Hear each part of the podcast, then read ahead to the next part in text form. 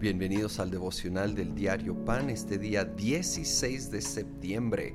Aquí en México estamos celebrando nuestra independencia, dando gracias a Dios por la libertad que gozamos en México.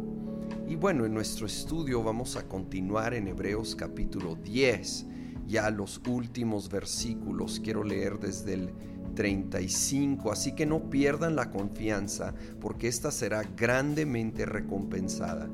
Ustedes necesitan perseverar para que, después de haber cumplido la voluntad de Dios, reciban lo que Él ha prometido.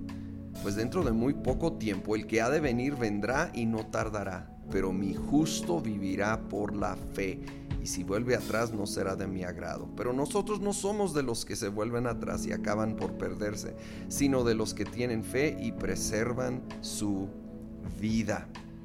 Un llamado a perseverar, perseverar, porque esto será grandemente recompensado. Sí, qué buena noticia, viene grande recompensa de parte de Dios por simplemente seguir confiando en Él, sabiendo que al caminar en su voluntad llegará finalmente lo prometido. Primero va a haber procesos, va a haber pruebas donde Dios nos va a llamar a seguir confiando, a vivir por fe, más allá de circunstancias o sentimientos hasta ver su obra completa y Él promete que la veremos completa.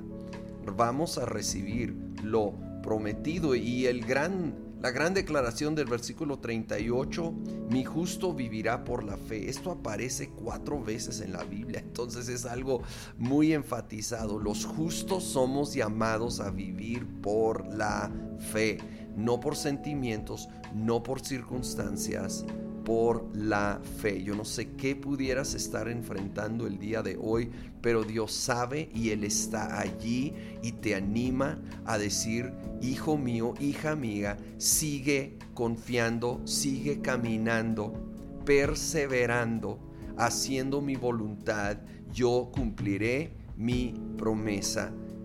Pon tus ojos en mí, vive por la fe no solo somos salvos por la fe, vivimos por la fe y termina afirmando que no somos de los que se van a volver atrás y perderse. E, es una declaración nosotros porque amamos a Jesucristo, porque lo hemos recibido, es un hecho.